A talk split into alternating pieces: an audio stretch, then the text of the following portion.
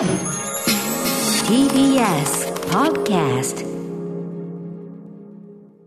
時刻は7時47分です。TBS ラジオキーステーションにお送りしています。アフターシックスジャンクション。パーソナリティは私、ラップグループライムスターの歌丸です。そして、はい、水曜パートナー TBS アナウンサーの日々真央子です。さて、ここからは新概念提唱型投稿コーナー。水曜日の企画はこちらシアター一期一会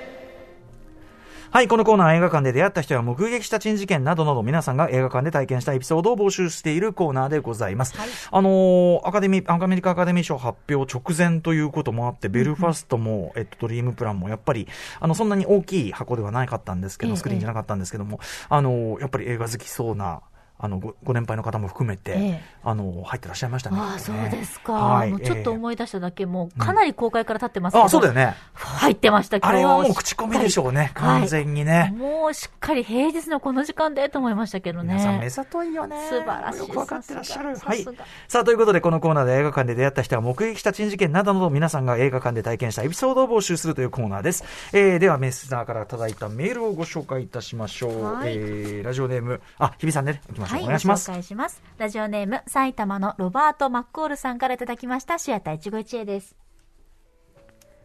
いつも勤務先のホームセンターから帰宅中に楽しく配置をさせてもらっています。ロバート・マッコールさんです。なるほどね。はあい。りがとうございます。コロナ禍真っ只中の2020年7月、私はリュック・ベッソン監督のスパイアクション、アナを見ようと、いつもとは別の映画館のスケジュールをチェックしていたところ、ダークナイトがリバイバル上映されていることを知りました。ダークナイトは学生だった公開当時にも友達のムービックス埼玉に見に行きましたが、何かすごいものを見せられたと思いつつ映画館を後にし、後にインセプションを見てダークナイトを再び見たくなり、DVD を購入し何度も鑑賞。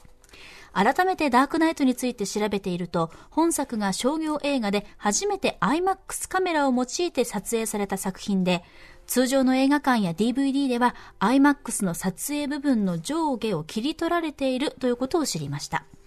とっくにダークナイトの公開は終わっていた上、国内の IMAX シアターは IMAX デジタルしかないと知って叶わぬ夢なんだなと思っていました。なので、このリバイバル上映を逃す手はありません。しかも、この前の年に、2019年には、池袋に IMAX フルサイズ上映が可能なグランドシネマサンシャインがオープンしていたので足を運びました。時間に余裕を持って映画館に到着し、IMAX シアターのある12階へ通じるエレベーターに乗り込みました。あれ？そして、エレベーターを降りると、そこにはダークナイトの世界。IMAX すげえ。あれでもまだシアターの入り口くぐってないぞ。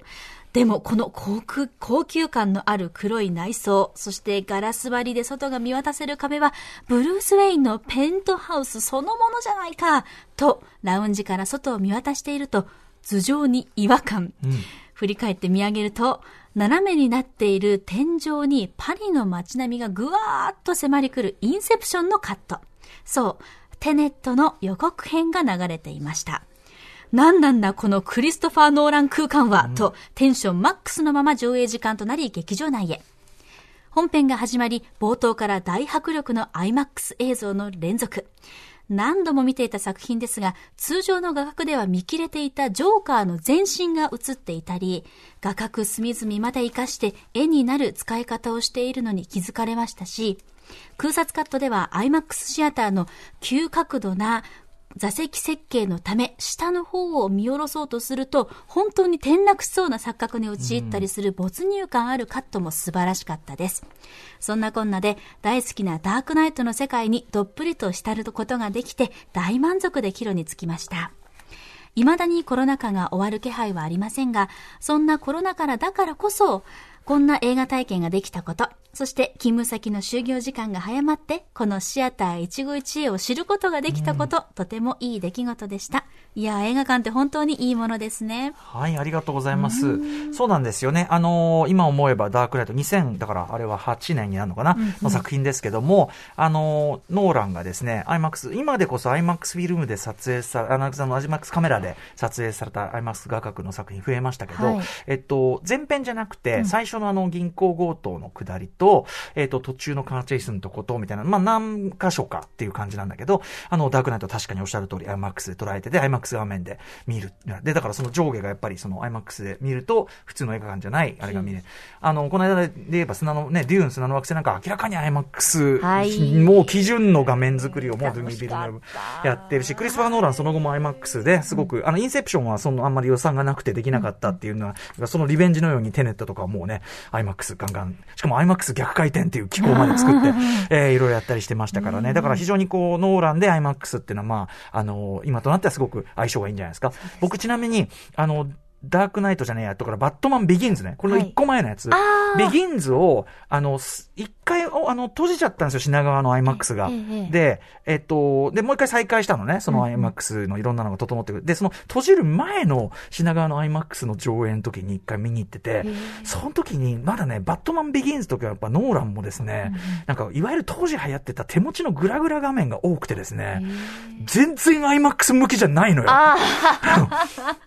正直。そうか。でビギンズは全然 IMAX で見るようじゃなくてあ、、そうですか。すごい、それで俺すごいいろいろ嫌になっちゃったっていう経験があるんだけど、うんうんうん。あの、まあ、バダークナイトではそういうね、絵作りやってたっていうのがありますし、あの、同じくバットマンで言うならばですよ、今公開中ザ・バットマン、今週ムービーウォッチメンですけども、まあ、言わせていただきますと、IMAX かドルビーシネマかっていう、とにかくこう、バキッとした、黒がバキッとした立つ、えー画面で見るのがおすすめ。やもしれません。もちろん、池袋ね、あの、グランドシネマサンシャインのレーザー IMAX ですから、レーザー IMAX GT か、そうだ。ね。あの、仕様なんで、最強。最強なんですよ、正直ね。僕もうようやく去年のくあの暮れのあの、マトリックスレザレクションの時にようやく初めて行って、マトリックスも楽しそうだな、ここで見たら。あのさ、あそこのビルってやっぱり池袋にね、今すごくこう、人若い人が集まってて、ですね。で、そのビル、あのビル自体も若い人が集まる感じのビルで、で、あのさ、登ってくこう、動線のエスカレーターとか狭いじゃん。うんうんだからなんかこう、若い人ばっかだし、なんか狭いし、なんかなと思ってたんだけど。ちょっとそわそわしちゃいますそう。ちょっと俺はもうあんま慣れないかな、この感じ思ったんだけど、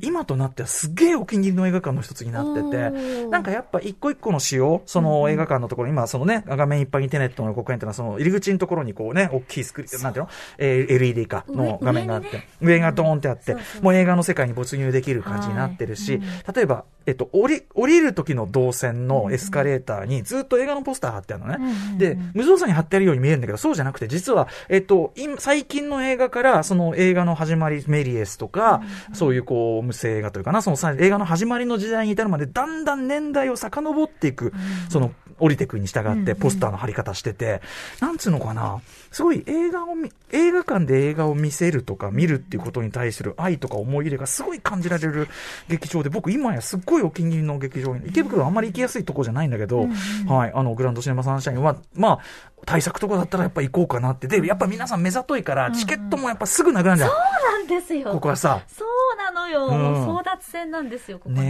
え。はい、ということでロバート・マッコールさんのこのすごく上がる気持ちめちゃくちゃわかります。ダークナイト見たらすごく良かったでしょうね、きっとうん、ね。いいな、いいな。これと、行く途中、駅から向かってる途中からもうすでに遠くから、そのあ天井のシアターというかモニターが見えて見えるあそうか、外から見えるようになってんのかそうなの。だから私初めて行った時に、なんだあそこはと。なんか、花火が上がってるように見えたんですよ。じゃあ、だからやっぱ駅から、そう歩いてる時からワクワクがするようにできてんだ。そんな、なんかちょっと遠いななんて初め思ったんですけど、うんうんうんもう遠くから、あそこに行くんだ。私はあそこで映画を見るんだって思いなががら行けるんですこの方がさ、その、あの、なんだ、あの、ブルース・ウェインのペントハウスみたいなガラス張り乗ってたけど、あの、景色もいいけど、外から見るって効果も考えてんだ。そうなんです。いろんな映画のシーンがこうパンパン出てくるから、もうどんどんこの物理的に私今映画見に行ってるんだっていう続々感がいいね。たまらないんですいいよね。ね。いいね。そう。こんなこと言ってると、グランドシネマサンシャインレーザー IMAX、またチケット取りづらくなるよ。だやだ、もう。譲り合いでお願いします。ねえ。はい、ありがとうございます。はいありがとうございますまだまだこのコーナー募集してます。はい。なるべく今回の送っていただいたようにですね、どこの映画館で体験したのか、具体的な名前もぜひ寄せてください。宛先は歌丸アットマーク tbs.co.jp までです。メールが採用された方には番組ステッカー差し上げます。以上、本日水曜日はシアター151でした。After Six Junction.